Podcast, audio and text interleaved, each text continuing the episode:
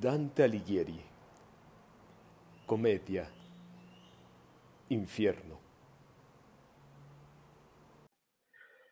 Canto vigésimo tercero Octavo círculo Sexta bolsa Temor de Dante ante el seguro hostigamiento de los burlados malas garras. Virgilio burla el acoso lanzándose de cabeza, con Dante en brazos, hasta la fosa de la sexta bolsa. Aquí encuentran a gentes que caminan lentas bajo el peso de sus doradas capas de plomo, los hipócritas. Dante conversa con dos de ellos, los boloñeses Catalano de Imalovolti y Loderingo de Liandaló, frailes gozosos que rigieron los destinos de varias ciudades. Caifás, clavado en tierra con tres palos, cuyo crimen y castigo explica Catalano, mientras corrige el falso informe de Malacola a cuenta del camino. En silencio y sin otra compañía, uno al otro en pequeña caravana, cual los frailes menores, le seguía. Con la riña la fábula esopiana se me viene a las mientes sin demora, la que habla del ratón y de la rana. Pues si principio y fin la mente explora, haya similitud al doble evento aún mayor que a las voces ahora y hora. Y como se origina un pensamiento de otro, así, mis temores redoblando, nueva idea me asalta en el momento. Yo pensaba con lógica, este bando burla y mal recibió por culpa nuestra, y es previsible su furor nefando. Si se añade al furor maldad siniestra, los veo encima sin que corra tanto lebrel tras liebre al levantar la muestra. Y sentía erizárseme de espanto el pelo, y hacia atrás miraba atento cuando dije, Maestro, si entre tanto no nos ocultas a su hostigamiento, temo a los malas garras, tan cercanos los imagino ya, que ya los siento. Si un espejo yo fuera entre tus manos, tu imagen exterior no reflejara, dijo, como escudriño tus arcanos. Al tener semejante empeño y cara tu idea entrecruzada con la mía, la decisión los dos tenemos clara. Si del lado derecho nos había la pendiente a otra fosa, lograremos burlar la imaginada cacería. Díjolo, y en minutos los postremos, los vi llegar con fuertes aletazos, extendiendo las alas como remos. Pronto mi guía me cogió en sus brazos, al igual que la madre que, despierta al sentir del incendio los chispazos, coge al hijo, con él escapa alerta, pues su bien más que el propio bien procura, y camisa no más saca a la puerta y desde lo alto de la escarpa dura se lanzó de cabeza por la roca que un lado de la sexta fosa obtura. Nunca el agua tan rauda se desboca a mover un molino en su cascada, cuando ella a las paletas más se aboca, como bajó el maestro la hondonada, llevándome apretado contra el pecho, como a su hijo, no como a camarada. No bien tocamos de la fosa el lecho, los vimos de la roca en la eminencia, mas no había lugar al miedo, de hecho, pues si les otorgó la providencia el ministerio de la fosa quinta, les denegó para salir licencia. Encontramos allí gente auropinta que giraba enredor con paso lento, llorando con su cara en luto tinta. Tienen sus capas como aditamento, larga capucha que a los ojos baja, cual se lleva de Cluny en el convento. De doradas deslumbran, mas la alhaja se hace dentro de plomo y pesa tanto que las de Federico son de paja. Oh para siempre fatigoso manto. Seguimos procesión tan lastimera a la izquierda, escuchando el triste llanto, pero arrastra la gente tal cansera que contemplamos una nueva cara a cada movimiento de cadera.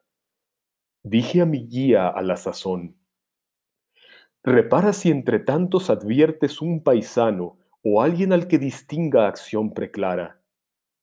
Y uno de ellos, que entendió el toscano, nos gritó a nuestra saga, Deteneos, vosotros que cruzáis este aire insano, tal vez pueda saciar vuestros deseos. Y el guía a mí, no vayas tan aprisa y acomoda tu paso al de los reos. Me detuve y vi a dos que una gran prisa mostraban de querer estar conmigo, pero en el peso hallaban cortapisa. Mostraron, al llegar, ojo no amigo, y no dijeron ni una frase sola, mas hablaban, volviéndose consigo. Que está vivo se advierte por su gola, y si muertos están, ¿Qué privilegio les exime de usar la grave estola? Oh Toscano, añadieron, al colegio de los tristes hipócritas venido, dígnatenos decir tu nombre, egregio. Vine al mundo, repuse, y he crecido, cabe el arno tan bello en la gran villa, y sigo con el cuerpo que he tenido. Pero ¿quiénes sois vos, cuya mejilla baña un dolor que sin cesar gotea? ¿Y qué pena os aflige que así brilla? Uno explicó, dorada la librea es de plomo, y su peso testimonia el que nuestra balanza balancea. Frailes gozosos fuimos de Bolonia, yo catalano, y este loderingo, aunque a uno se elegía en ceremonia, nombró a los dos tu pueblo sin distingo para guardar la paz, y fuimos tales cual puede aún verse en tono del gardingo. Yo comencé, oh hermanos, vuestros males, mas callé, porque vi un crucificado en tierra con tres palos o puntales. Al verme, retorcióse a todo lado, resoplando en la barba con su aliento, y el fraile catalano, percatado, me dijo, Ese al que en cruz miras atento, en Judea dictó que convenía por el pueblo llevar uno al tormento. Desnudo, atravesado está en la vía, como tú ves, y es menester que sienta que el que pasa le pesa en demasía. Pena igual en la fosa le atormenta a su suegro y los otros del concilio que en Judea sembró semilla cruenta. Entonces asombrarse de a Virgilio de que en forma tan vil así estuviera crucificado en el eterno exilio. Luego el fraile le habló de esta manera. Querría nos dijeras, si te agrada, si existe a la derecha una escollera que nos saque de aquí, pues más que nada que venga en nuestra busca me da grima de los ángeles negros la bandada. Antes que esperas, dijo, se aproxima un cantil que, del círculo partiendo, cruza todas las fosas por encima. Pero aquí está cortado. Os recomiendo que trepéis monte arriba por la ruina que acumuló en el fondo el corte horrendo. El guía un punto la cabeza inclina diciendo, Mal informe dio el tacaño que a los penados con su arpón fulmina. Y el fraile, ya en Bolonia he oído antaño del diablo que es, entre otra y otra cosa, engañador y padre del engaño. El guía puso pies en polvorosa, con cierto enojo, pero sin querellas, de los en plomo envueltos, pues la fosa dejé para seguir sus caras huellas. Canto vigésimo cuarto. Octavo círculo. Séptima bolsa. Alegría de Dante al ver, en la serenidad del rostro de su guía, conjurado el peligro. Con gran esfuerzo suben la escollera de la séptima bolsa. Esta, que pulula de serpientes, aloja a los ladrones. Uno, mordido por una de ellas, cae al suelo convertido en ceniza mas pronto recupera su forma humana. Vanni Fucci. Este, enemigo de Dante como buen negro que era, venga su vergüenza con ominosa profecía, la derrota de los blancos. Cuando es joven el año todavía, que el sol sus crines bajo acuario templa y empiezan a igualarse noche y día, cuando fuera la escarcha se contempla copiar la imagen de su hermana blanca con pluma que bien pronto se destempla. El villano, al que falta el pienso, arranca su cuerpo al lecho y, viendo la campiña blanquear, se golpea airado el anca. Vuelve a casa furioso y escudriña, como el que quiere hacer y no se aclara. Luego va y deja a un lado la morriña, viendo que el mundo ya cambió de cara de improviso, enarbola su callado y a pacer sus ovejas se prepara.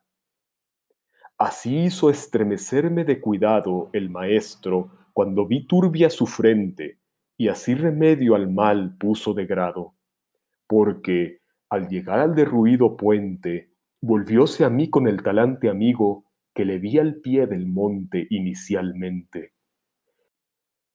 Abrió los brazos para darme abrigo. Tras pensar un momento, por encima tanteó la ruina y me empinó consigo. Y como el que al obrar un tiempo estima lo que al paso siguiente hacer le toca, así el guía, subiéndome a la cima de un peñón, señalábame otra roca diciendo, Agárrate como una lapa, mas ve si su firmeza es mucha o poca no es un camino para ir de capa, pues el dúo, el ingrávido, yo aupado, mal sube en cada piedra haciendo etapa. Y de no ser porque en aquel cercado la escarpa aquí más corta a ser acierta, yo me diera, el no sé, por derrotado. Pues malas bolsas, como hacia la puerta del bajísimo foso toda pende, da a cada valle una estructura cierta, que por un lado baja y otro asciende. Con todo, al fin, llegamos a la punta donde la última piedra en dos se hiede. Falto de aire el pulmón, se descoyunta mi cuerpo arriba porque más no puede, y se sienta no bien sitio barrunta. Que ahuyentes la pereza ahora procede, dijo el maestro, que, sentado en pluma o encamado, a la fama no se accede, y quien sin ella su vivir consuma, en la tierra no más vestigio deja que humo en el aire y en el agua espuma. Arriba pues, de ti el ahogo aleja con ánimo que obstáculos iguala, si es que un cuerpo pesado no le aqueja. Aún queda por subir más larga escala, y no basta el haberles eludido, válgate la lección y haz de ella gala. Mostrándome de aliento abastecido, mejor de lo que entonces me sentía, me alcé y dije, estoy fuerte y decidido. Del escollo tomamos por la vía, que era áspera y estrecha, amén de brava, y en pendiente a la de antes excedía. Yo, por hacerme el fuerte, andando hablaba, cuando una voz oí del otro foso, que a formar las palabras no atinaba. No sé qué dijo, aunque escuché curioso desde el arco que allí atraviesa el tibo, pero el que hablaba hablaba en son furioso. Yo me agachaba, mas no hay ojo vivo a que allá el fondo penetre por lo oscuro, y dije, al otro cerco busca arribo, maestro, y descendamos este muro, que igual que oigo una voz y no la entiendo, miro abajo y no veo, te aseguro.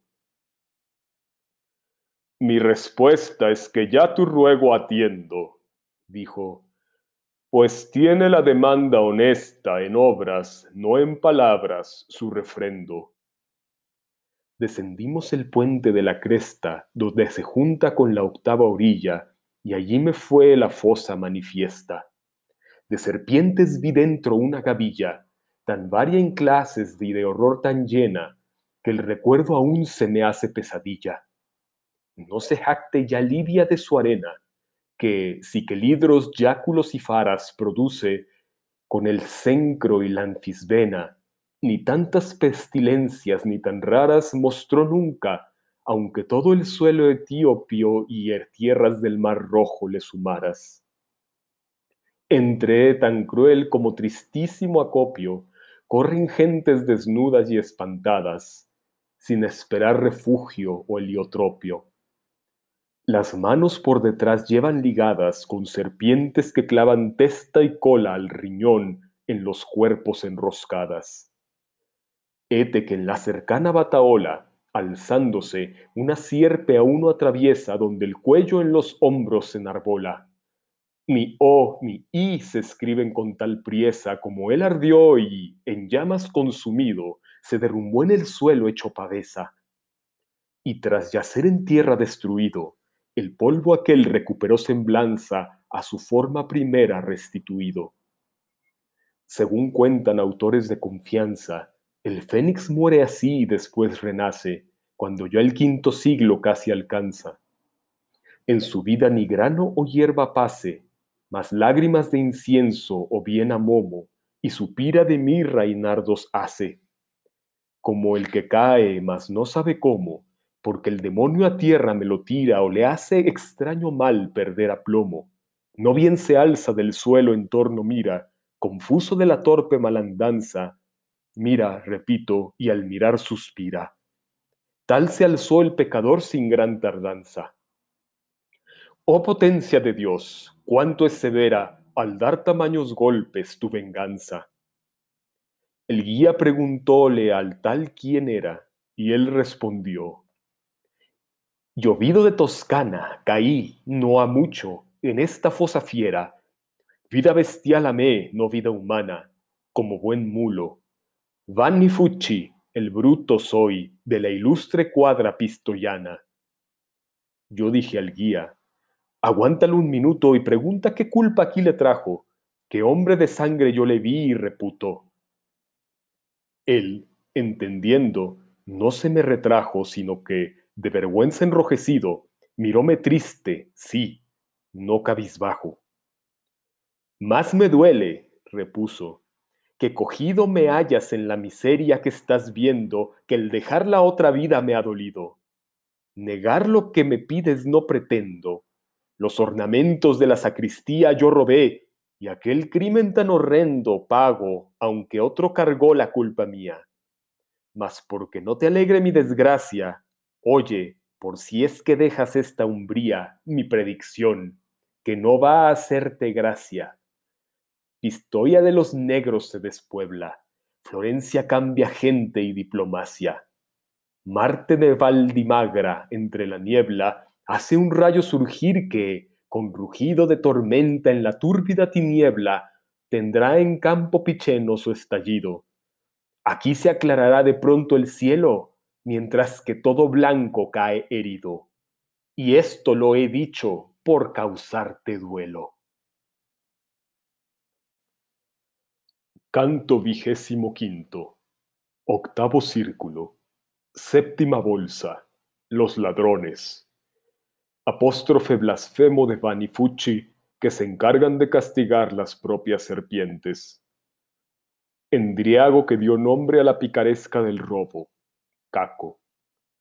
Cinco ladrones florentinos, Agnello Brunelleschi, Buoso degli Abati, Cianfa dei Donati, Francesco Guercio dei Cavalcanti y Puccio Sciancato dei Galigai, que se debaten en una sierpe de espantables transformaciones, como la fusión de hombre y serpiente, y la mutua metamorfosis de hombre-serpiente en serpiente-hombre. Tras sus palabras, el ladrón impío las manos levantó con sendas higas, gritando, Toma Dios, te las envío. Desde entonces, las sierpes son mi amigas, porque una al punto se enroscó a su cuello, cual si dijera, Calla, ya no sigas. Y otra en los brazos se tiró a degüello, ciñéndole en su parte delantera, tal que al ceñirle le quitó el resuello. Ay, Pistoia, ¿por qué en la propia hoguera no te abrazas si en crímenes impuros eres peor que tu semilla fuera? Del infierno en los círculos oscuros, tal soberbia ante Dios no vi en Protervo, ni en a quien cayó de los tebanos muros. Él huyó sin soltar palabra o verbo, cuando un centauro vi que, lleno de ira, llegó gritando, ¿Dónde está el acervo? Maremma, creo yo, a tener no aspira tantas sierpes como él tiene en la grupa hasta donde a hombredad la bestia gira. Tras la nuca, a la espalda, el sitio ocupa, con sus alas abiertas, un endriago que abraza a aquel a quien su fuego escupa. Este, el guía explicó, es Caco el asiago, que de la roca al pie, en el Aventino, hizo más de una vez de sangre un lago. No hace de sus hermanos el camino por culpa de su robo fraudulento de una bollada en el pradal vecino, con lo que halló el rufián acabamiento bajo la clava de Hércules, que acaso si es que él sintió diez golpes, le dio ciento. A estas, mientras que Caco huyó a buen paso, llegarse tres espíritus no vimos, por lo que el guía o yo no hicimos caso, hasta que ¿Quiénes sois? gritar oímos. Aquí cortamos nuestra charla adrede y en los llegados la atención pusimos. Yo no los conocía, mas sucede y denunciarse así a cualquiera toca, que uno el nombre del otro decir puede. Al oír, ¿dónde está el cabeza loca de Chianfa? reclamando el rostro atento del guía, me llevé el dedo a la boca. Sin dar fe a lo que diga yo eres lento, lector, no creas que me causa enojos. Lo he visto yo y paréceme que miento. Mientras tengo en los tres puestos los ojos, a uno una sierpe con seis pies se lanza y se le enrosca en lazos nada flojos. Con los del medio apriétase a su panza, con el par anterior los brazos prende y a morderle los pómulos alcanza. Los pies de atrás sobre los muslos tiende, por la entrepierna mete bien la cola y atrás, arriba del riñón, la extiende. A un árbol una hiedra no se arbola, como al otro se unió la horrible fiera, dos figuras haciéndose una sola. Fundidos entre sí cual branda cera, entre ambos hubo en la color trasiego, ninguno parecía ya lo que era. De igual modo, según avanza el fuego, le va dando al papel un tinte bruno que aún no es negro, y el blanco muere luego. Los otros dos gritaban de consuno, mirándole, ¡ay, Agnel, cómo has cambiado! Mira que aún no eres dos ni ya eres uno. Las cabezas, que en una se han trocado, engendran con las dos figuras mixtas una fase en que dos se han fusionado. Cuatro brazos dan dos. Hay imprevistas partes, piernas y cuanto da motivo a vientre y torso hace formas nunca vistas. Borrado todo aspecto primitivo, dos y nadie en su imagen pervertida, se fue el monstruo con lento andar furtivo. Como cambia el lagarto su guarida, de seto a seto, cuando el sol calienta y finge un rayo en la veloz huida, así se lanza en agresión violenta sobre los otros sierpecilla ardiente, lívida y negra igual que la pimienta, y allí está la primitiva fuente de humana nutrición a uno la cera, quedando luego en posición yacente.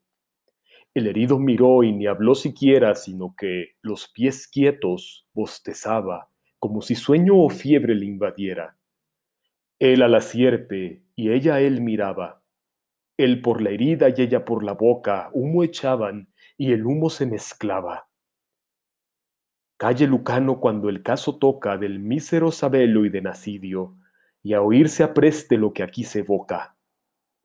Calle de Cadmo y de Aretusa Ovidio, que si aquel en serpiente y a éste en fuente convirtió poetizando, no le envidio, que a dos naturalezas frente a frente no transmutó, de modo que ambas formas su materia cambiaran mutuamente. Muta fue la respuesta a tales normas.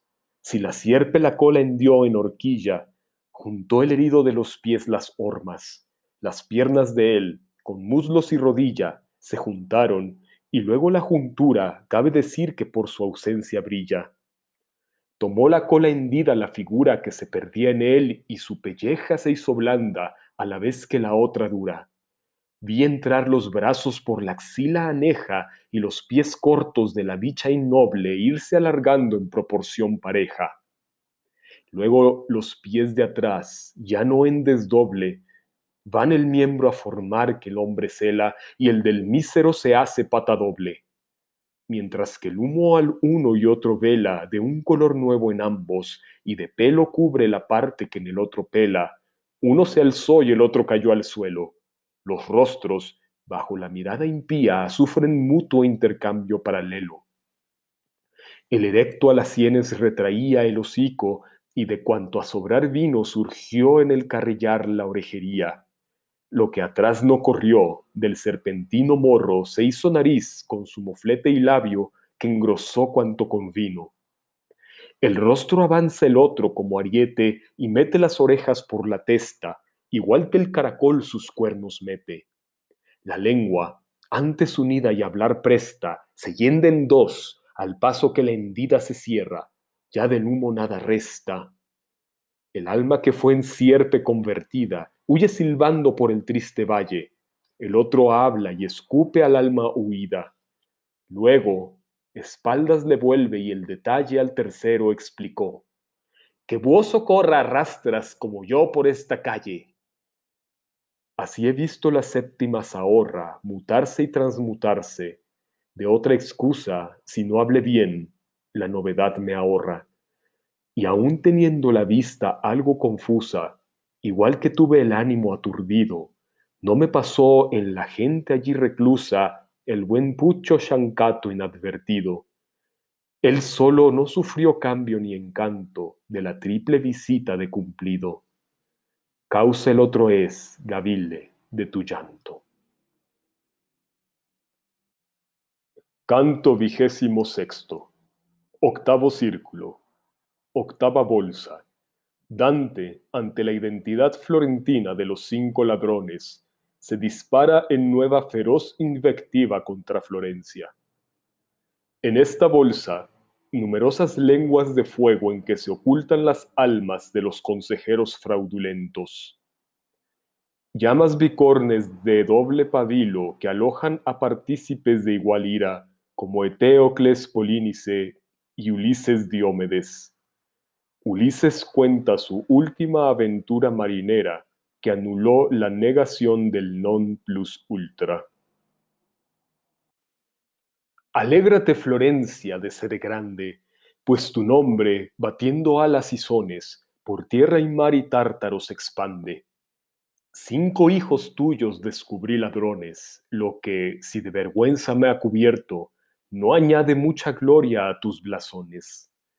Mas si el sonar de la mañana es cierto, vas a ver pronto el mal que a tu futuro Prato y otros le auguran de concierto.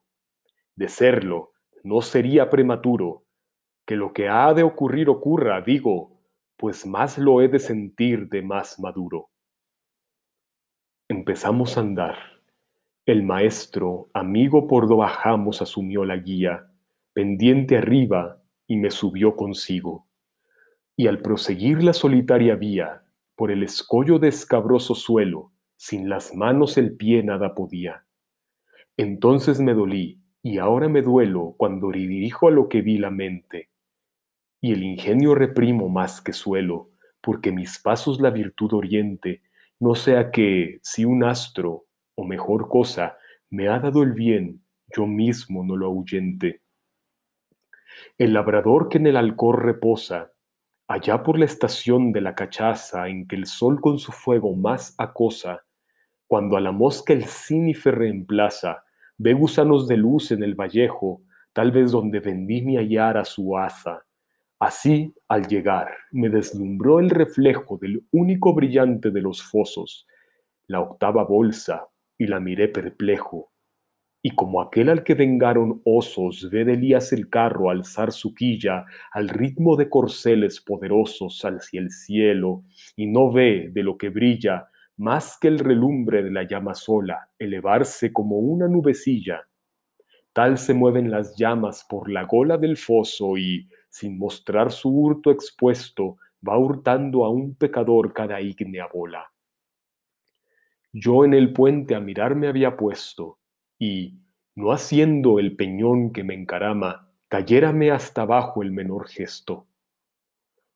Y el guía, al verme atento a tanta llama, me explica, un alma alienta en cada hoguera, revestida del fuego que la inflama. Tu palabra, repuse, hace certera mi opinión, que tal era de antemano. Por eso preguntarte yo quisiera, de ese fuego bicorne en el arcano, ¿quién se oculta justo ahí sobre la pira do pusieron a Eteocles y su hermano? Ahí dentro sufren, el maestro mira, Ulises y Diómedes igualmente, pues juntos compartieron igual ira. En su ardiente interior se llora y siente la astucia del corcel que abrió la puerta por do salió de Roma la simiente. Y se llora el ardid por el que, muerta, sigue llorando de Idamía a Aquiles. También el llanto al paladión se inserta. Si es que pueden hablar estos gentiles en las llamas, maestro, te lo ruego, dije, y valga mi ruego como miles, no le hagas a mi espera falso juego, y haz que a mí la bicorne llama venga, mira que del deseo ardo en su fuego. Él repuso, Tu súplica y tu arenga son dignas de alabanza y las acepto, mas haz porque tu lengua se contenga. Déjame hablar a mí, que en buen concepto tengo tu pretensión y a ellos tu estilo, como a griegos, tal vez parezca inepto. Y cuando se acercó el doble pabilo, propicio el tiempo, el sitio y la manera, hablóle el guía con hablar tranquilo. Oh vos, los que habitáis la misma hoguera, si en vuestro mundo hallaron acogida, poca, bastante o mucha, la que fuera, mis altos versos, perdonad que os pida que no os mováis de aquí más que uno cuente dónde, perdido, fue a perder la vida. De ambos cuernos hubo uno, el más saliente, que empezó a estremecerse murmurando cual llama que una ráfaga en sí siente.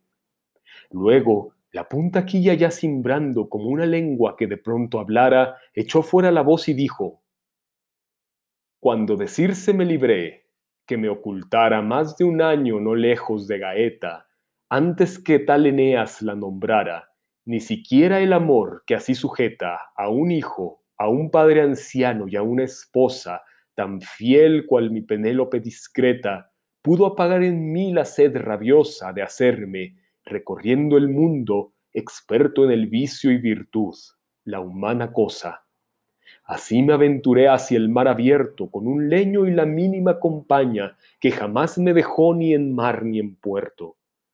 Un litoral y el otro vi hasta España, con Marruecos y la isla de los sardos, más cuantas aquel mar en torno baña. Éramos todos ya viejos y tardos cuando por fin llegamos al estrecho donde Hércules montó sus dos resguardos, fijando el non plus ultra cual derecho Ceuta del lado izquierdo había dejado como dejé Sevilla del derecho. Oh hermanos, dije, que ya habéis llegado tras correr mil peligros a occidente, pues de la vida que os reserva el hado es tan pobre y escaso el remanente, no queráis renunciar a la experiencia de ir tras el sol a la región sin gente. Considera estirpe y ascendencia, Nacisteis no para vivir cual brutos, sino para adquirir virtud y ciencia. La breve arenga no tardó en dar frutos. Nada pudo a mi gente entusiasmada frenar y el viaje se aprestó en minutos. Popa Oriente cambió nuestra ramada en juego de alas para el loco vuelo, voltejeando a la izquierda la bordada. La noche vio estrellarse todo el cielo del otro polo. El nuestro iba tan bajo que no se alzaba del marino suelo. Cinco veces su clara luz nos trajo y otras cinco ocultónos la, la luna, desde que acometimos el trabajo. En esto, una montaña, toda bruna por la distancia, levantóse tanto como nunca hasta entonces vi ninguna. Fue un gozo, pero el gozo se hizo llanto, pues en la tierra nueva un torbellino surgió, trayendo a nuestro leño respanto. Tres vueltas le hizo dar el remolino del oleaje, a la cuarta alzó la popa y hundió la proa, que otro así previno. Por fin, el mar por siempre nos arropa. Canto vigésimo séptimo. Octavo círculo. Octava bolsa. Los consejeros fraudulentos. Aproximación de una nueva llama. Guido da Montefeltro, que se dirige a Dante, le pide y recibe noticias sobre la situación política de la Romaña. Explica su no muy sincero arrepentimiento con abandono de las armas e hipócrita ingreso en la orden franciscana y termina contando el inverecundo consejo político que dio a Bonifacio VIII, consejo que trajo como consecuencia su propia condenación que había querido evitar fraudulentamente. La llama se quedó derecha y quieta, no hablando más, y ya se despedía con la licencia del gentil poeta, cuando otra, que detrás de ella venía, nos hizo alzar la vista a su cimera por un rumor confuso que emitía. El toro de Sicilia, la primera vez, mugió con el llanto, merecido, de aquel que con su lima lo esculpiera. Mugía con la voz del sometido a tortura, en efecto, aunque de cobre, y parecía de dolor transido.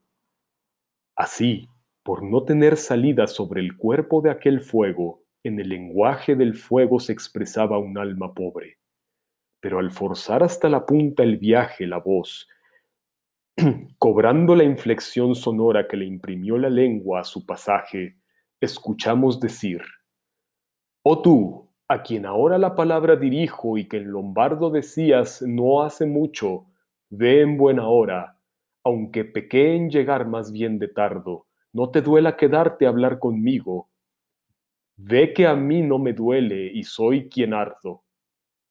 Si hace poco a este ciego mundo, amigo, has caído de aquella dulce tierra latina en que afané culpa y castigo, di si Romaña tiene paz o guerra, pues soy de las montañas de entre Urbino y las fuentes del Tíber en la sierra.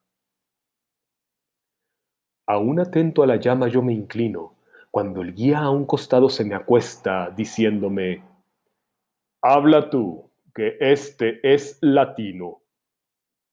Yo, que pronta tenía la respuesta, a hablarle comencé sin más demora. Oh alma que ahí no apareces manifiesta, tu Romaña no estuvo ni está ahora sin guerra en la intención de sus tiranos, aunque pública guerra hoy no deplora. En Rávena de tiempos ya lejanos, de los polenta el águila aún anida, sobre Serbia extendiendo alas y manos. La tierra que aguantó, prueba aguerrida y causó a los franceses tal destrozo, gime por verdes garras oprimida. De Berruquio el mastín viejo y el mozo, culminando en montaña el desgobierno, aún lanzan dentelladas sin embozo. Las villas del Amone y del Saterno domeña el joven león del campo blanco, que bando muda de verano e invierno y aquella a la que el sabio baña el flanco, como entre llano y monte su pie asienta, vive entre la opresión y el orden franco. Ahora tú, de quien eres, dame cuenta. No me seas más duro que otro ha sido, así el mundo descara sin afrenta. El fuego, tras lanzar breve rugido a su modo, movió la punta aguda de aquí, de allá, y habló en un resoplido. De creer que mi réplica, sin duda, la oyera quien retorna al mundo hediondo, quedaría esta llama quieta y muda. Mas como nunca abandonó este fondo, si es cierto lo que se oye, un ser humano, sin temor a la infamia te respondo. Fui hombre de armas y luego franciscano, confiando a su cíngulo mi enmienda, y todo lo tenía liso y llano, cuando vino el gran preste, mala prenda, para inducirme hacia la culpa vieja. Que el cómo y el por qué tu alma me entienda.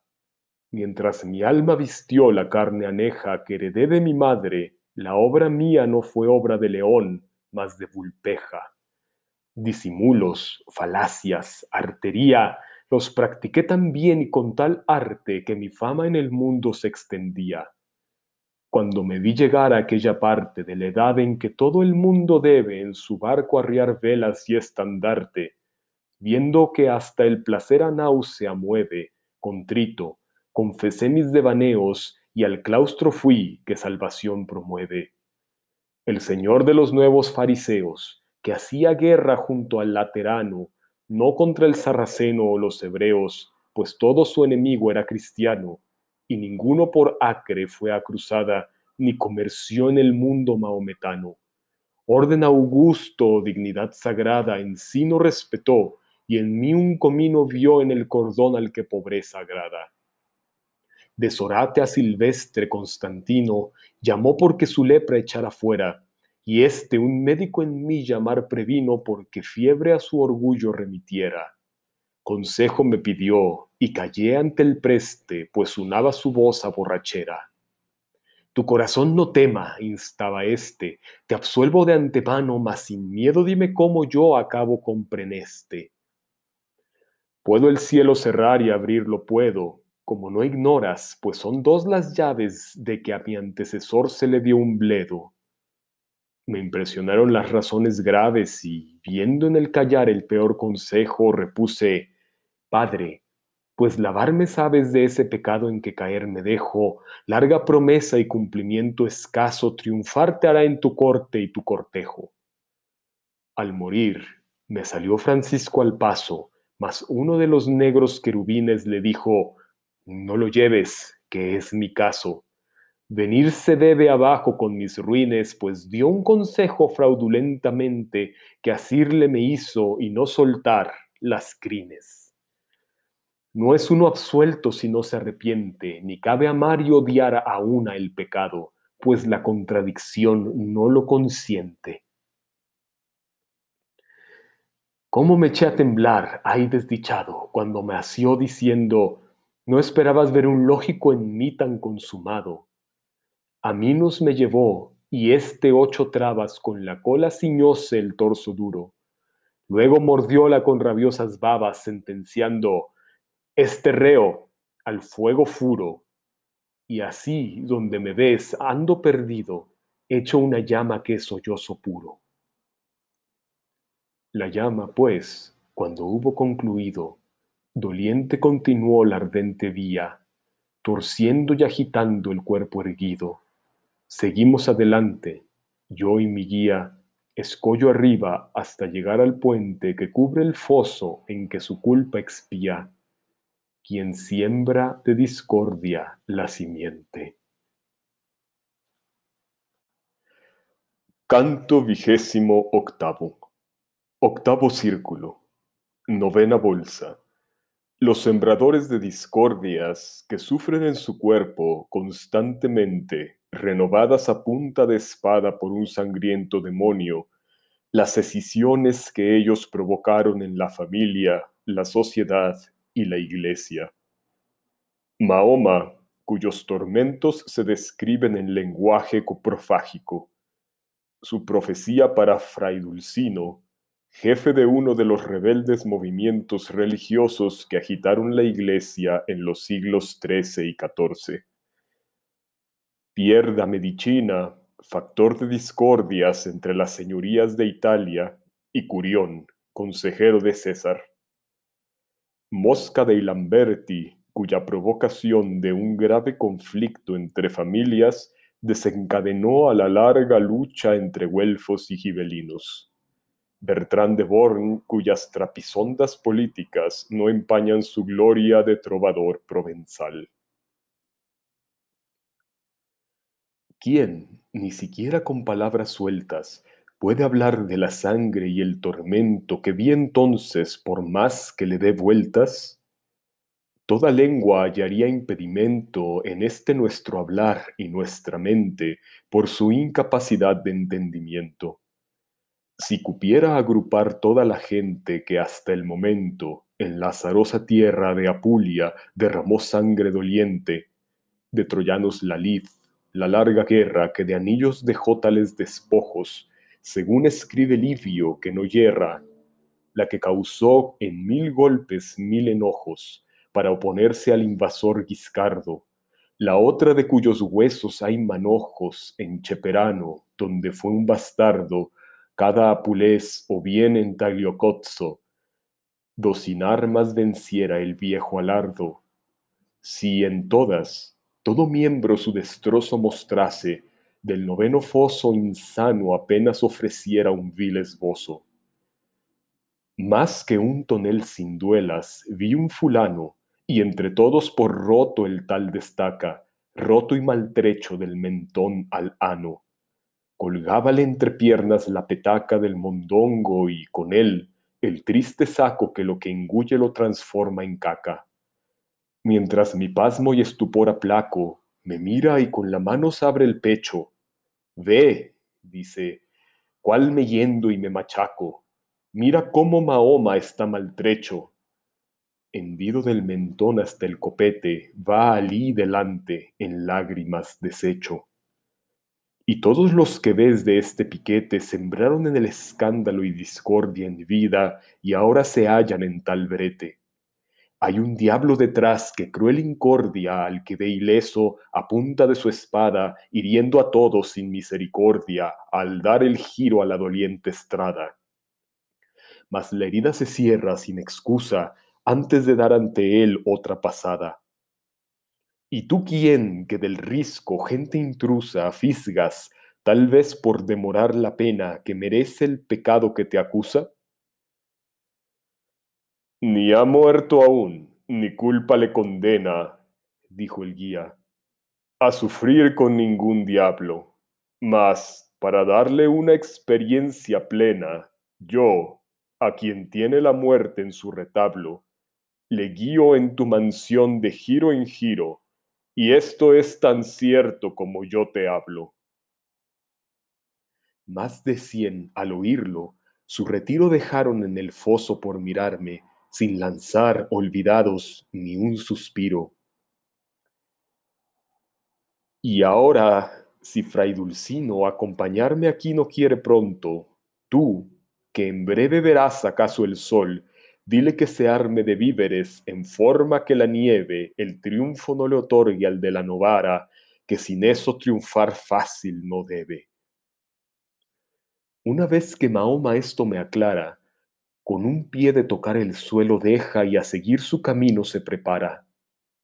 Otro, con la nariz hasta la ceja hendida, un agujero en el gaznate y en la cara una sola y triste oreja, me miró como mira un botarate del puro asombro, abrió boca tamaña, sangrante con el brillo de un granate, y dijo, Oh tú, al que culpa no acompaña y al que vi en la gentil tierra latina, si el mucho parecido no me engaña, acuérdate de pierda medicina, si es que vuelves a ver el dulce llano que de Vercelli a Marcabó se inclina, y haz saber a los dos buenos de Fano, a saber, Angiolello y Micher Guido, que si aquí el predecir no es algo vano, bajarán en un saco bien cocido hasta el fondo del mar junto a Católica por traición de un tirano mal nacido. No de piratas ni de gente argólica, jamás una faena vio Neptuno entre Chipre y Mallorca tan diabólica. Ese traidor que solo ve con uno y gobierna el país para el que ciego de los de aquí quisiera estar alguno, harálos ir a parlamento y luego hará que contra el viento de Focara no les vaya a servir voto ni ruego. Yo repliqué, demuéstrame y declara si he de llevar arriba tu saludo, quien para qué país cegar ansiara. Él cogió del mentón con gesto rudo a un compañero y me le abrió la boca, gritando, Vele aquí, pero está mudo. Desterrado este en César, mucha o poca la duda ahogó, al decirle que al dispuesto solo perjuicio de esperar le toca. Oh, cuál me parecía descompuesto, la lengua cercenada en el gañote, curión, que tuvo para hablar arresto. Y uno, mochas las manos de un derrote, los muñones alzó hacia el fosco viento, manchándose de sangre hasta el cogote. Acuérdate de Mosca, oí un lamento, que dijo a lo hecho pecho, según reza, y a Toscana causó males sin cuento. Y la muerte a tu gente, con crudeza añadí, con lo que él, duelos doblando, se nos marchó cargado de tristeza. Yo seguí atento al mutilado bando, y algo por cierto vi que me tortura de contarlo sin pruebas, por nefando. Si no es que la conciencia me asegura, es amiga leal, aunque exigente, que al hombre tranquiliza cuando es pura. Vi en verdad, y lo estoy viendo en mi mente, un busto sin cabeza andar como ellos, los otros miembros de la grey doliente.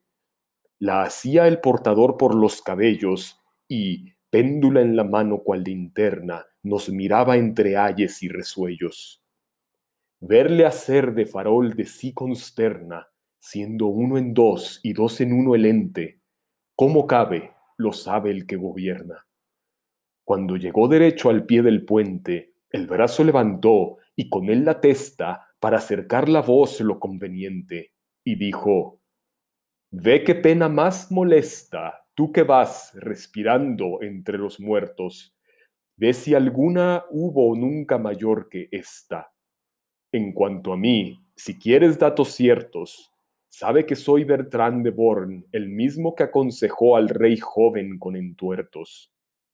Entre el padre y el hijo habría un abismo, a David y Absalón no hizo más daño a Quitofel sembrando antagonismo. Por separar lo unido y aledaño llevo yo separado mi cerebro de lo que fue su asiento y vida antaño. Y en mí la pena del talión celebro. Canto vigésimo noveno. Octavo círculo. Novena bolsa. Los cizañeros Geri del Bello, pariente de Dante, quien señala el hecho de no haberse llevado a cabo todavía la vendetta de su muerte violenta. Décima bolsa. Los falsarios, que se agitan entre hedores de humana podredumbre y de los que se presentan cuatro tipos.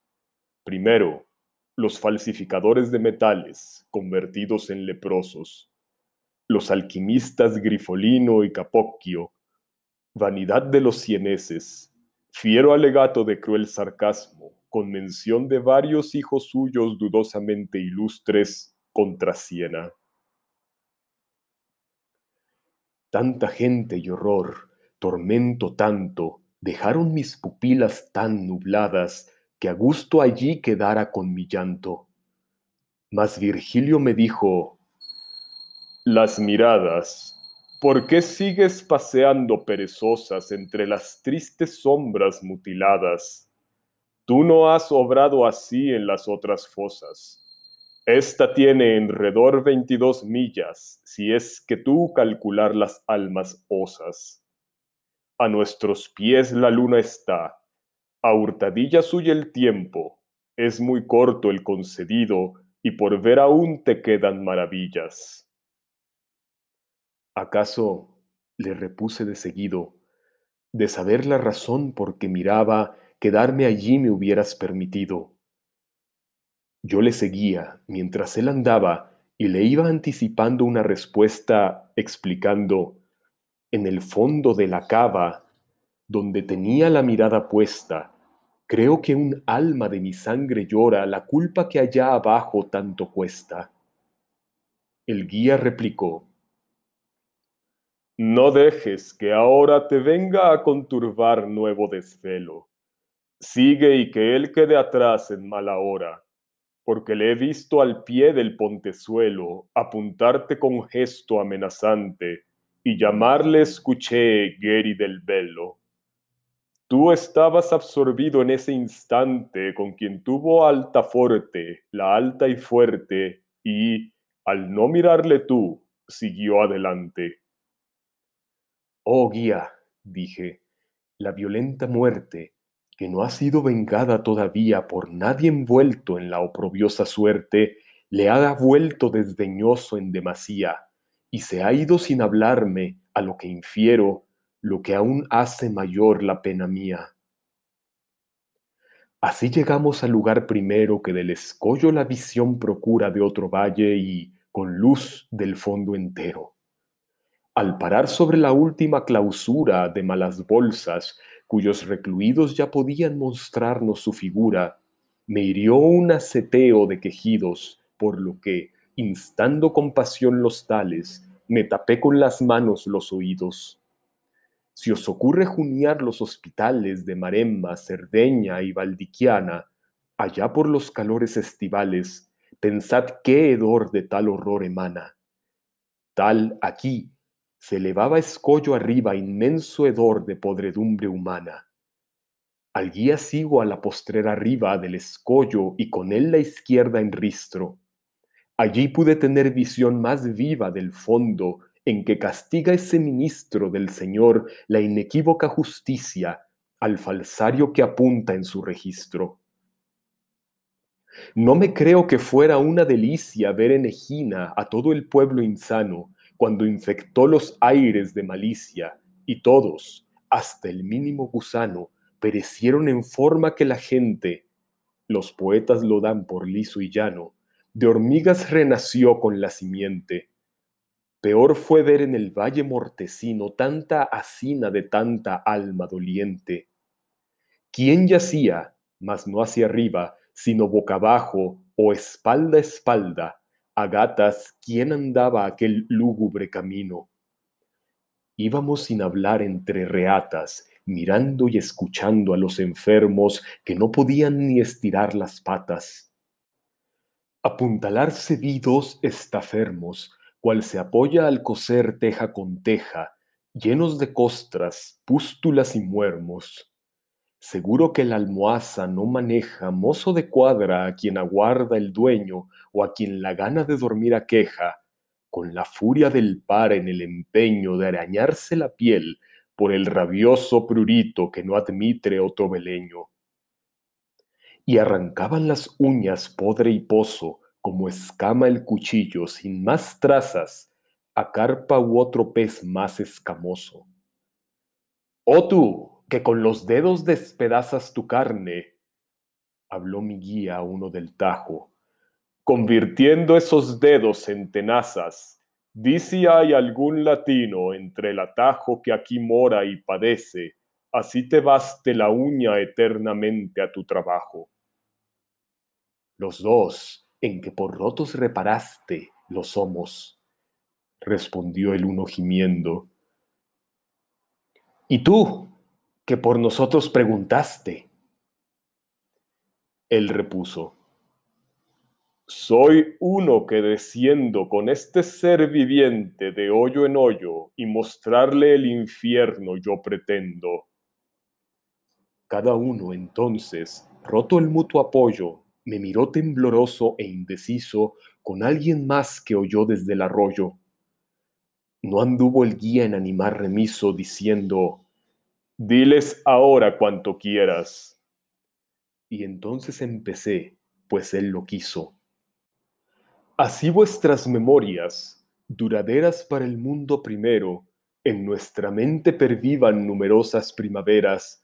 Decidme quiénes sois y de qué gente, que vuestra odiosa y vergonzante pena de franquearos a mí no os desaliente. Yo fui de Arezzo, y Albero da Siena, el uno respondió, mandóme al fuego, mas otra es la razón de mi condena. Cierto que dije yo, como por juego, por el aire yo vuelo, y el canijo, diestro en antojos y en cordura lego, quiso mi arte aprender. Luego, de fijo, al no hacer de él un dédalo, a la hoguera me envió por quien túvole por hijo. Pero por alquimista, a la postrera de las diez fosas, hete que me afana minos, que nunca falla ni aunque quiera. Al guía comenté, gente más vana viste que la de Siena, a vanidoso apuesto que un cienés a un francés gana. Mas cuando esto me oyó el otro leproso, terminó el comentario, excepto Strica, que se mostró en sus gastos tan premioso, y Nicoló, que la costumbre rica el primero importó del clavo indiano a su ciudad, donde hoy también radica, y la panda en que fue cachada llano a gastar su viñedo, campo y fronda, y a Baliato lució su juicio sano mas porque sepas quién te sigue la onda contra Siena, mantén en mí ojo abierto hasta que esta mi cara te responda. Verás entonces a Capocchio, muerto, el que falseó metales con la alquimia, y debes recordar, según te advierto, que a natura imité cual buena simia. Canto trigésimo. Octavo círculo. Décima bolsa. Los falsarios. Segundo. Los suplantadores de personas, ahora locos furiosos. El florentino Yanis y la mitológica Mirra. Tercero. Los monederos falsos, ahora grandes hidrópicos. Maese Adamo, Adamo de Brescia, ilustre falsificador de florines para los condes Guidi di Romena. Cuarto, los embusteros, ahora febricitantes, la mujer de Putifar, la falsa acusadora de José, y Sinón de Troya, el griego que con falsía indujo a introducir en la ciudad el caballo de madera cargado de soldados griegos. Altercado cómico entre Maese Adamo y este último. Reprensión de Virgilio a Dante por la vulgaridad de prestar atención a cosas vulgares. Al tiempo en que, por culpa de Semele, Juno ardía en furor contra el tebano, como una y otra vez hacerlo suele, Atamante volvióse tan insano que, viendo a la mujer con sus dos hijos acercarse con uno en cada mano, gritó el loco, Tendamos red y alijos para cazar a leona y leoncejos. Luego, con mano impía y ojos fijos, cogióme al uno de los zagalejos, le arco y lo estrelló contra la roca, con el otro se ahogó ella no lejos. Y cuando la fortuna, siempre loca, hunde de Troya la grandeza altiva, tal que el rey con el reino a su fin toca, Écuba, triste, mísera y cautiva, después que muerta vio a su Polixena y a Polidoro, él muerto y ella viva, vio tendido del mar sobre la arena a ladrar, no llorar, rompe la insana. A tal punto le enloqueció la pena. Mas ni tebana furia ni troyana diéronse tan violentas y tan crudas a herir carne animal, no digo humana, cual vi en dos sombras, lívidas, desnudas, que mordiendo corrían, cual berriondo que huye de la posilga, tan sañudas. Una un mordisco dio Mondo y Lirondo a Capocchio en la nuca, y de él tirando, rascarle hizo con el vientre el fondo. Y el aretino, que quedó temblando, me dijo, Kiki es el demente que va rabioso a los demás zurrando. Oh, le dije, que nunca te hinque el diente, mas antes que huya no te dé fatiga presentarme al segundo de esa gente es la alma antigua, a responder se obliga, de mirra la perversa que se hizo, amando en mal amor del padre amiga. Para pecar con él usó un hechizo, falsificando en sí de otra la forma, como ese que se va que, el muy castizo, fingió a Buoso Donati en forma y horma para heredar la pres de la yeguada, testando y dando al testamento norma. Al irse la pareja enrabietada, que mi atención llamó, posee en el resto de aquellos mal nacidos la mirada. En uno vi un laúd, en el supuesto de cortar donde el tronco se desvía en la horca de las piernas sin más que esto. Porque, al desparejar la hidropesía, los miembros con su humor que mal convierte, le abordargaba el vientre en demasía y abríale los labios de igual suerte que al ético la sed, que arriba al uno dobla y hacia el mentón al otro invierte. Oh vos, que no sufrís suplicio alguno, no sé por qué, en el mundo en que me inflamo, dispensad atención, dijo oportuno, a la miseria de maese Adamo. Lo tuve todo en mi mortal destino, y una gota no más ahora reclamo. Los arroyuelos que del Casentino bajan verdes frescores hasta el Arno, los tengo ante los ojos de continuo, y no en balde en mi mente los encarno, pues me descarna su membranza amiga, más que el mal porque el rostro me descarno. Esta rígida ley que me fustiga, con recordarme el sitio en que he pecado, llanto mayor y más sollozo instiga. Allí Romena está donde acuñado falsifiqué yo el busto del Bautista, por lo que el cuerpo allí dejé abrazado. Mas si aquí viene el alma yo, malquista, de Guido de Alejandro, de su hermano, diera yo fonte branda por su vista. De que uno está ya dentro, el muy villano, por las almas coléricas me entero. Mas con este, si atado estoy, ¿qué gano? Si tan solo me hallara tan ligero que avanzara en un siglo una pulgada, ya estaría para ahora en el sendero buscándole, aunque mida la vaguada once millas en torno y media milla la diagonal que cruza la cañada. Por su culpa yo engrueso esta cuadrilla. Ellos me hicieron acuñar florines con tres quilates, tres de pacotilla.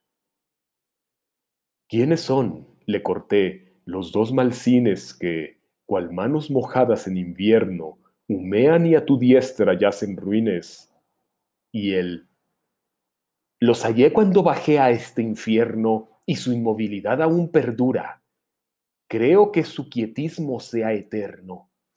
Ella es la que acusó a José, perjura, y él, el falso Sinón, griego de Troya, su fiebre de diondez todo satura. Y uno de ellos, tomando a mal la joya, ser nombrado de modo tan oscuro, con el puño le dio un golpe en la boya del vientre que sonó a tambor, lo juro. Maese Adamo, a su vez, le dio en la jeta con su brazo, que no era menos duro, diciéndole, aunque me ata y me sujeta este hinchazón del cuerpo, no me esquivas, pues listo el brazo está para tal treta. A lo que el otro replicó, cuando ibas a la hoguera no andaba así de presto, sí, en cambio, al acuñar con manos vivas. Y el maese, ¿verdad dices en esto? Mas no diste tan claro testimonio en Troya cuando el darte fue propuesto. Verdad falsifiqué, dijo el sinonio, y tu moneda, aquí estoy por un fallo y tú por muchos más que el peor demonio.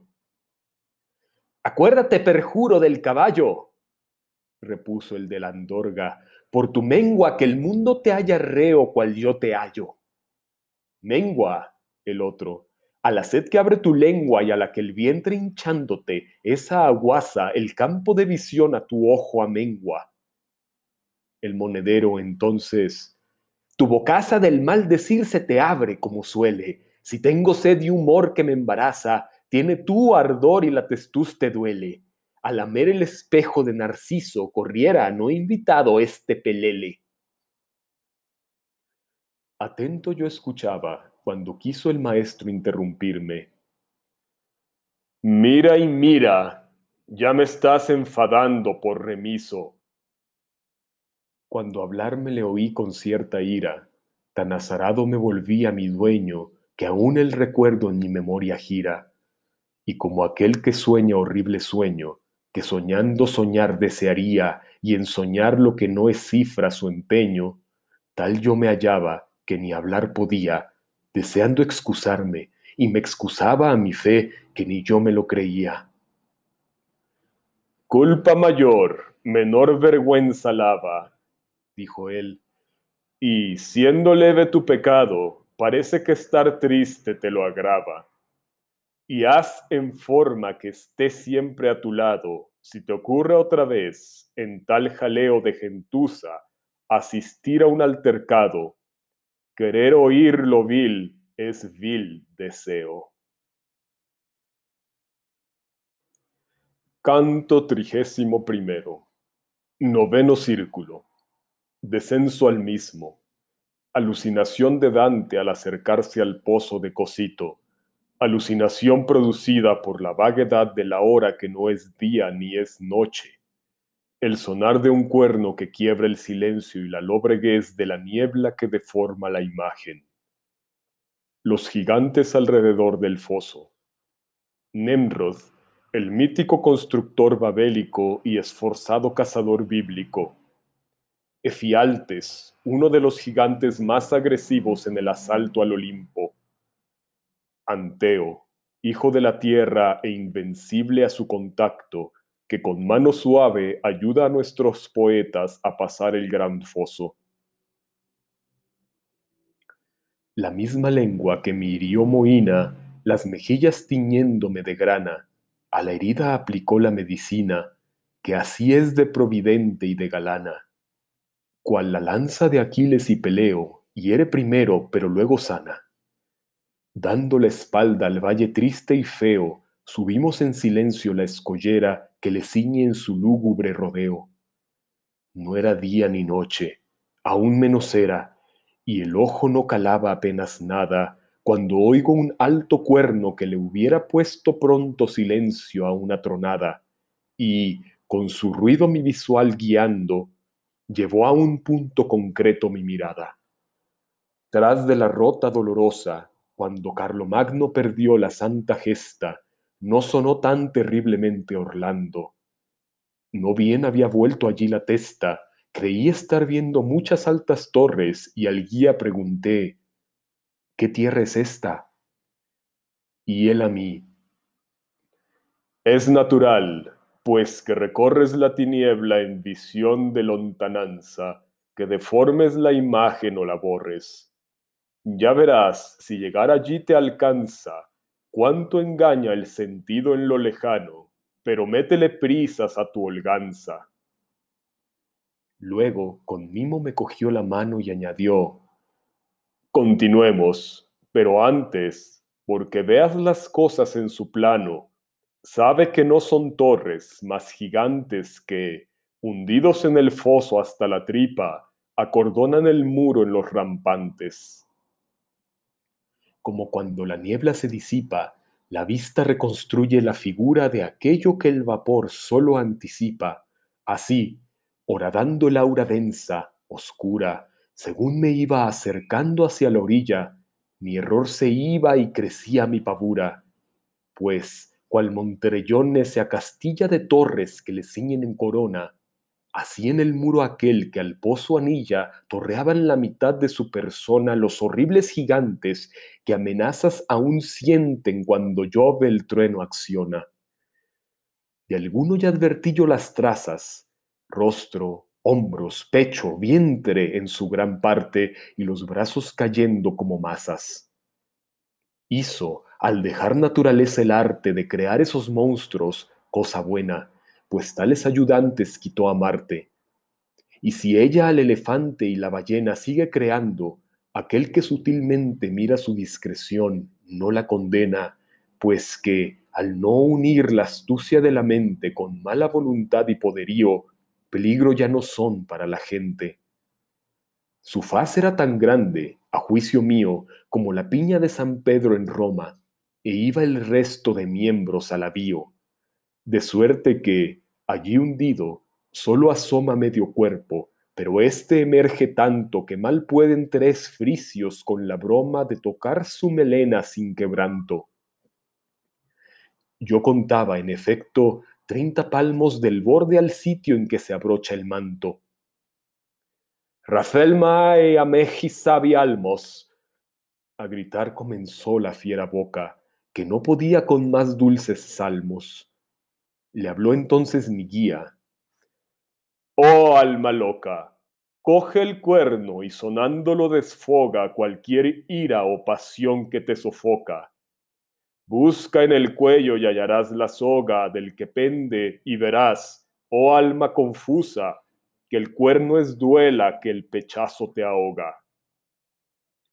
Luego dijo, Asimismo éste se acusa, es Nemrod, el que armara el alboroto por el cual tanta lengua el mundo usa, mas deja al hombre que en el habla es voto, pues resulta para él nuestro lenguaje como es el suyo a los demás, ignoto.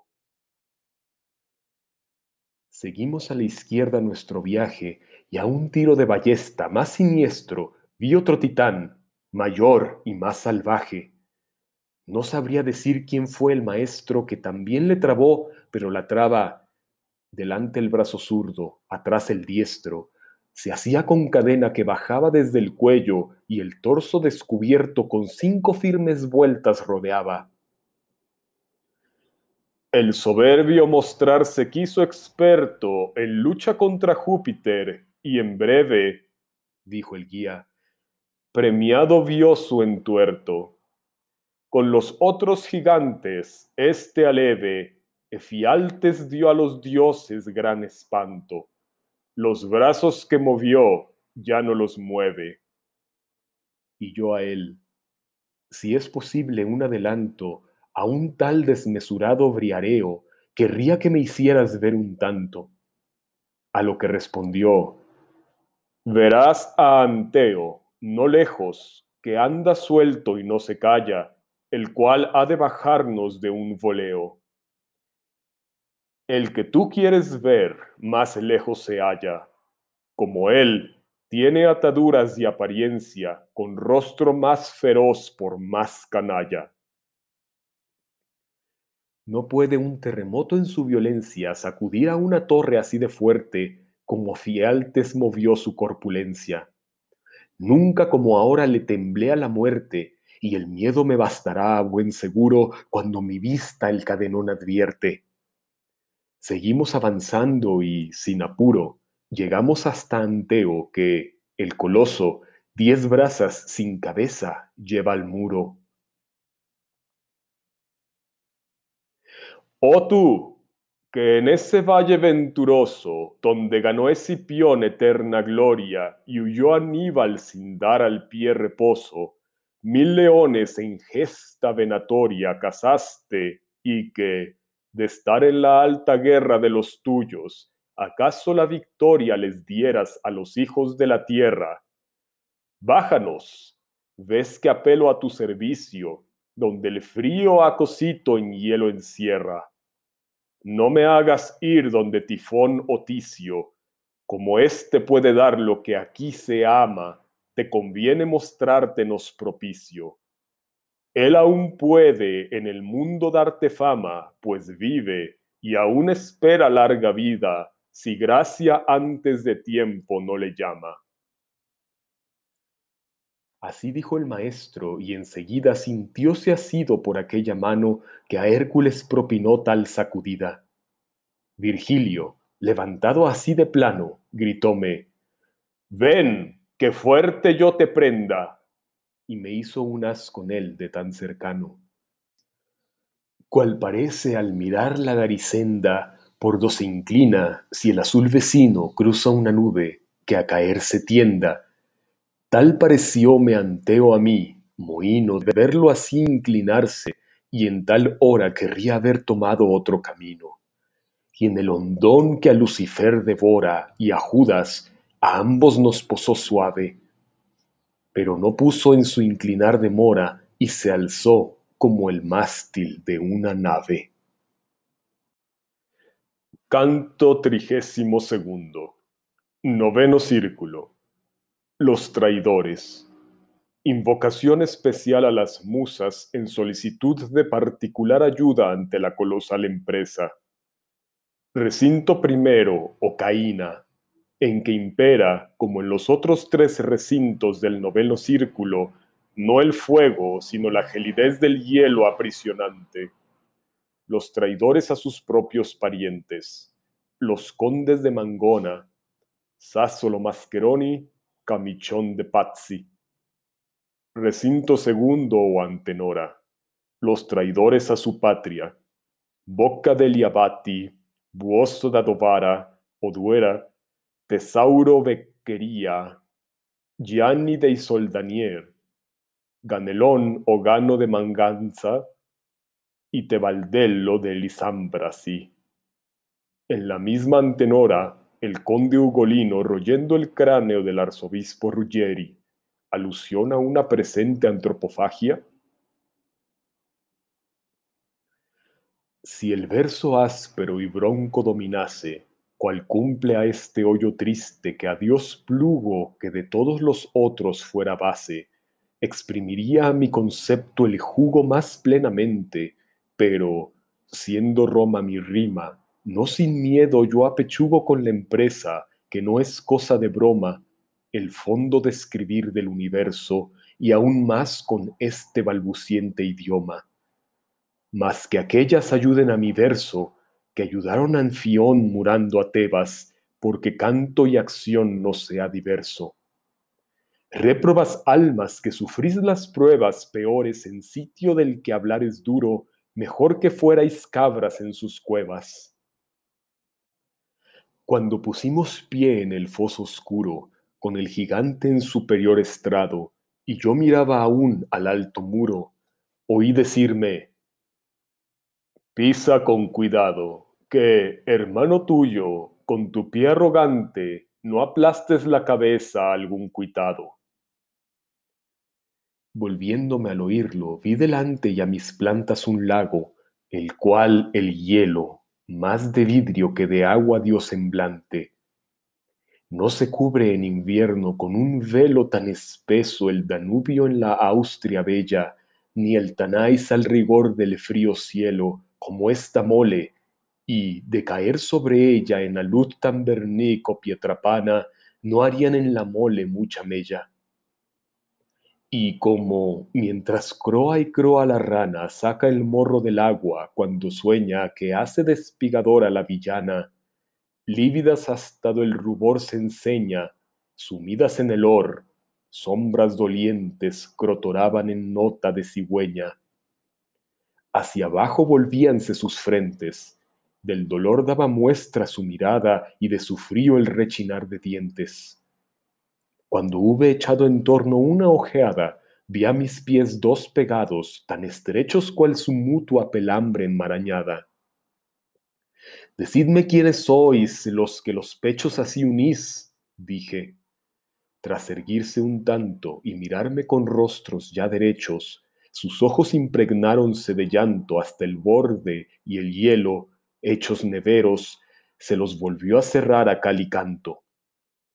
Tan fuerte no unió grapa a dos maderos, por lo cual, dando pábulo a sus quejas, se entrechocaron como dos carneros. Y uno, al que el frío despojó de orejas, me abordó sin alzar su rostro yerto. Di, ¿por qué de mirarnos tú no dejas? Si saber quiénes son quiénes, por cierto, el valle en que el Vicencio y el curso inclina fue de ambos feudo y de su padre Alberto. Un vientre los parió, y aunque Caína recorras, no has de hallar ninguna sombra más digna de ser puesta en gelatina. Ni aquel a quien rompiera pecho y sombra de un solo golpe con su mano Arturo, ni Focacha, ni aun este que me ensombra con su cabeza y me hace ver oscuro, Sassolo Mascheroni, ese es el hombre. Si eres toscano lo sabrás seguro. Y antes de que preguntes y te asombre, soy camichón de Pazzi, y aquí aguardo a Carlino que hará bueno mi nombre. Luego mil rostros vi, cuánto bastardo, cárdenos del helor, el terror mío, de aquí, que a charca helada tuve y guardo y en nuestro caminar al centro umbrío en el que toda gravedad se aduna mientras temblaba en el eterno frío, si fue el querer o el o la fortuna, no lo sé, mas paseando entre cabezas, di fuerte con el pie en el rostro a una que me lloró.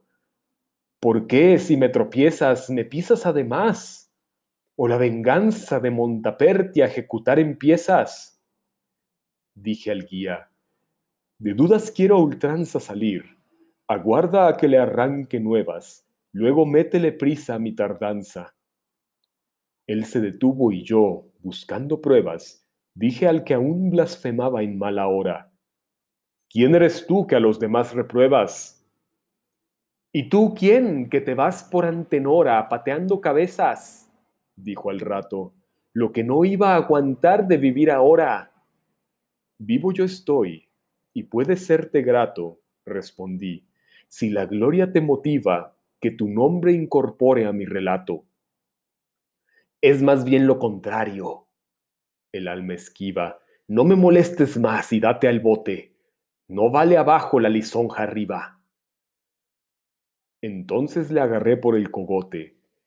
Convendrá que tu nombre me reveles si quieres conservar el pelo a flote.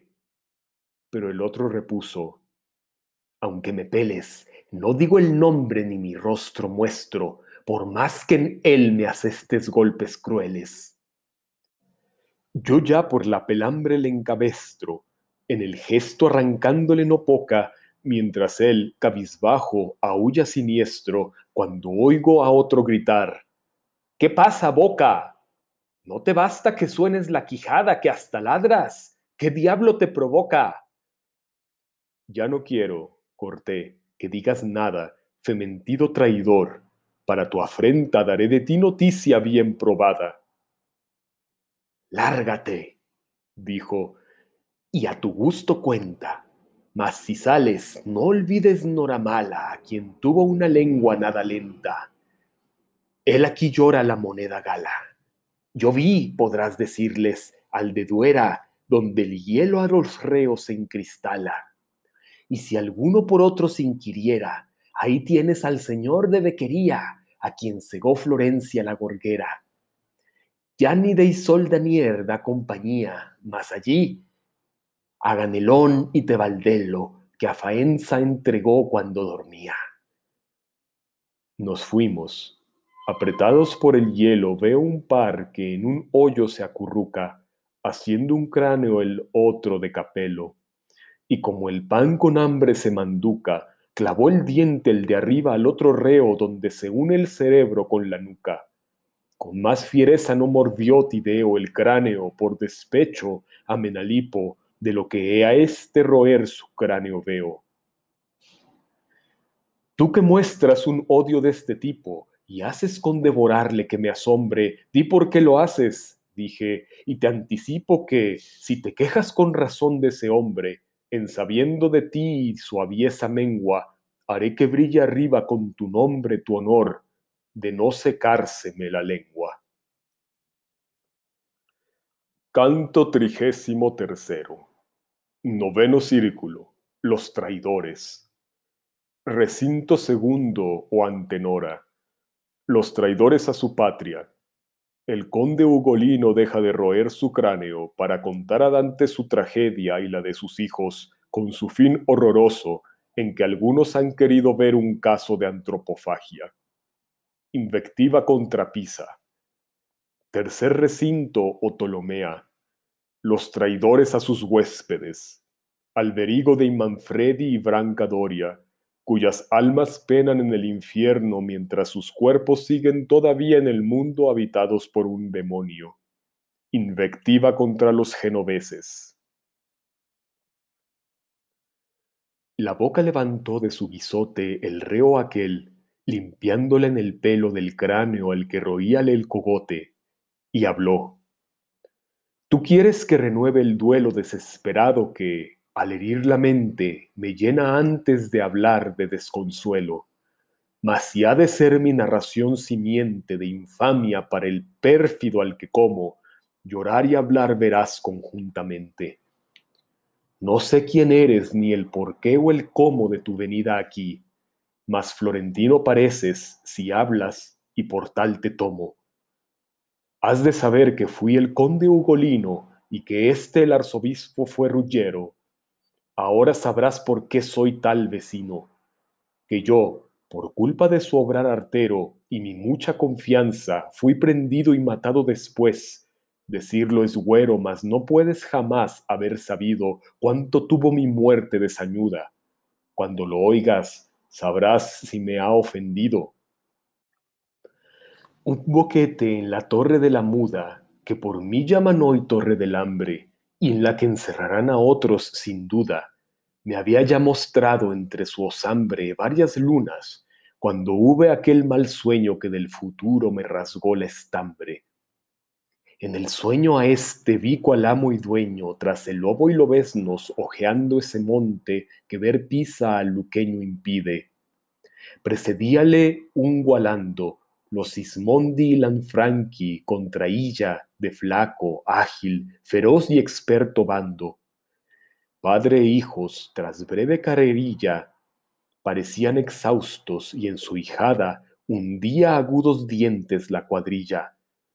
Cuando al fin desperté a la madrugada, llorar sentí a los hijos y con crueles voces de hambre pedir su rebanada. Cruel también has de ser si no te dueles pensando en lo que ya se me anunciaba. Si de esto no, ¿de qué llorar tú sueles? Ya despiertos, la hora se acercaba de traernos lo que era el desayuno, y por su sueño cada cual dudaba, cuando siento clavar la puerta alguno en la noche terrífica, sombrío y mudo, miré el rostro a cada uno. Yo no lloraba cual la piedra frío, si ellos, y Anselmo la pregunta es esta, ¿qué tienes que así miras, Padre mío? No lloré empero ni le di respuesta todo el día y la noche subsiguiente hasta que un nuevo sol surgió tras esta como un rayo alumbrara débilmente la dolorosa cárcel e intuyera ya en los cuatro mi propio continente, las manos me mordí con rabia fiera, pensando que por hambre yo lo hacía, se alzaron y uno habló de esta manera. Oh Padre, aliviarás nuestra agonía si comes de esta carne que nos diste y que hoy te devolvemos a porfía. Por calmarles fingí ya no estar triste, otros dos días más siguieron mudas nuestras bocas. ¡Ay, tierra! Y no te abriste.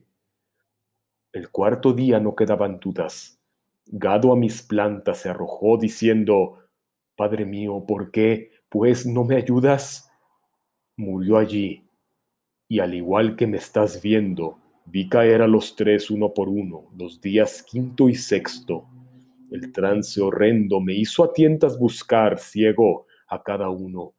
Llamé dos días más a los ya muertos. Luego, más que el dolor pudo el ayuno. Cuando hubo hablado, con los ojos tuertos, clavó en el cráneo mísero los dientes, en roer hueso, cual decán expertos. ¡Ay, Pisa! Vituperio de las gentes del hermoso país que al sí se abona, pues son en castigarte negligentes, que obstruyan la capraya y la gorgona, la boca porque el arno al mar derrama su agua y que se ahogue en ti toda persona. Que si el conde Ugolino tuvo fama de haber hecho traición de tus castillos, el castigo a su prole al cielo clama. Nueva Tebas no sabe de banquillos la edad del Uguichone, del Brigada y los dos que ya dije, unos chiquillos. Seguimos más allá, donde la helada a otros yacentes de oprimir nos deja, obligando hacia arriba la mirada. El llanto mismo aquí llorar no deja, que, no encontrando por los ojos paso, vuelve adentro, aumentando duelo y queja. Las lágrimas primeras, es el caso, forman cual de cristal una visera y de la órbita llenan todo el vaso. Y ocurrió que, aunque ya perdido hubiera por el frío sentido y sentimiento mi rostro, que era más una nevera, me pareció cual si sintiera un viento y pregunté al maestro, ¿quién lo mueve si apagado el vapor no hay movimiento? A esto me dijo, te hallarás en breve donde los ojos te darán respuesta, viendo la causa que este soplo llueve y un alma triste de la costra cuesta. Oh crueles, nos gritó con desconsuelo, tanto que el peor recinto se os apresta, de mi rostro arrancad el duro velo, para que tenga mi dolor salida antes que el llanto vuelva a hacerse hielo. Di tu nombre si quieres que eso impida, repuse, y si librarte no consigo del hielo, yo en su fondo halle cabida. Yo soy, me respondió, Fray Alberigo, soy aquel de la fruta del mal huerto, que aquí cobro mal dátil por buen hijo. Oh, exclamé, pero tú también te has muerto. Y él, cómo esté mi cuerpo, cómo sea allá en el mundo, no lo sé de cierto. Pues tiene un privilegio Ptolomea. Más de un alma visita este cercado sin que Atropos haya hecho su tarea. Y porque enjugues tú de mejor grado de mi llanto la helada catarata, sabe que, en cuanto un alma ha traicionado cual lo hice yo, su cuerpo lo arrebata un demonio que luego lo gobierna, mientras que allí su tiempo se remata. El alma baja en tanto a esta cisterna. Arriba cabe, pues, que el cuerpo exhiba esta sombra que aquí a mi saga inverna. Lo has de saber, si vienes tú de arriba. El tal es Brancadoria, que unos años en hielo tiene aquí el alma cautiva. No creo, yo le dije, en tus engaños, pues Brancadoria no se ha muerto nunca y come y bebe y duerme y viste paños. Aún no llegó, repuso, a la espelunca de malas bolsas con su pez ardiente, Miquel Sanque tras ver su vida trunca, cuando ya dejó un diablo de teniente en su cuerpo y el cuerpo de un cercano que con él traicionó conjuntamente. Pero ya, por favor, tiende la mano, los ojos venme abrir. Le hice de menos, pues cortesía fue serle villano. Ay, genoveses, al honor ajenos, cuanto llenos de astucia y mala maña, ¿por qué el mundo no os barre de los buenos? Que con la sombra peor de la romaña a uno vuestro encontré por mala vía, cuya alma en el cosito ya se baña, y el cuerpo habita el mundo todavía. Canto vigésimo cuarto. Noveno círculo. Los traidores. Cuarto recinto, o judesca. Los traidores a la majestad, humana y divina. Dite, oh Lucifer, Judas Iscariote, Bruto y Casio. Difícil su vida para Virgilio y Dante, en una auténtica ascensión de escalada montañera del centro de la Tierra a la superficie del hemisferio austral, mientras aquel explica a éste la caída de Lucifer desde el cielo y la formación de la cavidad en que se aloja el infierno, el mundo luminoso del sol y las estrellas. Vexila regis prodeunt en trofeo infernal, habló el guía Tente y mira a ver si tú los ves cual yo los veo. Como cuando una niebla grande aspira noche o ésta se echa, nos parece que al viento lejos un molino gira, así artificio tal se me aparece, como el viento echa atrás, tras sí mi guía, no habiendo otro refugio, me guarece. Yo estaba, y tiembla ya mi poesía, donde en hielo las sombras recubiertas, todo, baja en cristal, transparecía. Unas yacen, las otras se alzan yertas, con la cabeza arriba o bien colgante, o juntos rostro y pies en arco tuertas. Cuando el guía creyó que era bastante lo que anduvimos, para al fin ponerme ante quien tuvo el más bello semblante, se echó a un lado y me dijo al detenerme, este es Edite, ante el cual sería loco el presentarse de valor inerme. De mi helada mudez no hablo, y tampoco me preguntes, lector, que no lo escribo, pues que cualquier hablar sería poco. Yo no morí y tampoco seguí vivo. Si es que tienes un poco de criterio, juzga mi estado, a vida y muerte esquivo el soberano del doliente imperio del hielo alzaba a medias su pechazo. Más proporción con un gigante, en serio, guardo yo que un gigante con su brazo. Calcula cuál será su cuerpo enorme, si del todo da idea un solo trazo. Si es que tan bello fue como hoy deforme, y contra su hacedor hizo guerrilla, que de él se engendre el mal es bien conforme. Oh, cuál me pareció gran maravilla ver que había tres caras en su testa. La una en el frente por bermeja brilla, las otras dos que van unidas a esta, a ambos lados por cima de la espalda, se juntan en lo alto de la cresta. La diestra parecía blanca y gualda. La izquierda se mostraba en tonos cuales cumplen a los que el sol del Nilo escalda. Bajo ellas, sendos pares de alas, tales cual ese enorme pájaro conviene. En el mar yo no vi velas iguales. De murciélago piel, no plumas, tiene cada ala y cada par aleteaba, con lo que un triple viento sobreviene. Este viento al cosito congelaba. Por seis ojos lloraba y sangrecientes tres barbas goteaban llanto y baba. Cada boca rompía con los dientes a un pecador, como una agramadera, haciendo así tres víctimas dolientes. Pero el morder al de delante no era nada frente al rasgar que en carne viva podía desollar la espalda entera. El alma que más sufre de ahí arriba, dijo el maestro, es Judas Iscariote. Cabeza dentro y piernas fuera, esquiva mal diente o zarpa. Boca abajo elote integran, en la boca negra bruto, que se tuerce si que un grito barbote y Casio, bien fornido que no enjuto. Mas hora es de irnos, pues que manda en ello la noche y vimos todo en absoluto. Según le plugo, me agarré a su cuello mientras él elegía sitio y hora, y cuando asaz las alas abrió aquello, se asió al velludo flanco sin demora, de bello en bello fue bajando abajo por entre el hielo y la pilosa flora. Al llegar donde el muslo hace un horcajo para dar redondeces a las ancas, el guía, con angustia y con trabajo, cambió de posición cabeza y zancas y a los pelos se asió cual si subiera, con que verme temí las puertas francas del infierno otra vez. Esta escalera, dijo el guía, jadeante en la angostura, de tanto mal nos va a sacar afuera.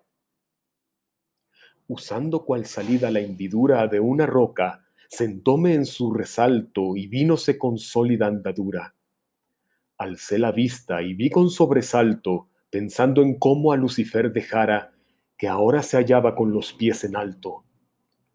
Y si es que el susto se pintó en mi cara, que lo juzgué la gente que no estima cuál es el punto aquel que yo cruzara Levanta, dijo el guía, honda es la cima, largo y malo el camino. No andes reacio, que ya a mitad de tercia el sol se arrima. No era una galería de palacio, mas cueva natural de un cataclismo, mal de suelo y de luz, aquel espacio. Maestro, antes que salga de este abismo, dije, no bien me puse ya derecho, unas dudas resuélveme tú mismo. ¿Dónde está el hielo? ¿Y cómo está el mal hecho de revés? Del ocaso hasta la aurora, ¿cómo tan pronto el sol su curso ha hecho? Piensas que allá del centro estás ahora, dijo, donde en el vello yo hice presa del gusano que el mundo así perfora. ¿No has visto dónde la bajada cesa? Al darme vuelta yo, cruzaste en serio ese punto que atrae a cuanto pesa. Acabas de pasar a otro hemisferio opuesto al que a la tierra da techado y bajo el cual colmó su ministerio aquel que nunca conoció el pecado. Tienes los pies en la pequeña esfera que forma de judesca el otro lado. Aquí es día y allí la noche impera y el que hizo de escala con su pelo conserva aún su posición primera. A esta parte cayó del alto cielo, y la tierra existente, en el fracaso, por miedo haciendo de la mar un velo, pasó a nuestro hemisferio, y aquí, acaso, la que aparece con el terremoto, un hueco al huir dejó, subiendo al paso. Sitio hay allí de Belcebú remoto, tanto cuando la tumba de él se extiende, al que solo denuncia el alboroto de un arroyuelo que hasta aquí desciende, perforando una roca que él ha abierto, con sinuoso fluir que apenas pende. Tomamos el camino ese encubierto para volver al luminoso mundo y, sin darnos reposo, al descubierto subimos, el primero y yo segundo, para admirar, por fin, las cosas bellas del cielo, y desde aquel hueco profundo salimos a dar vista a las estrellas.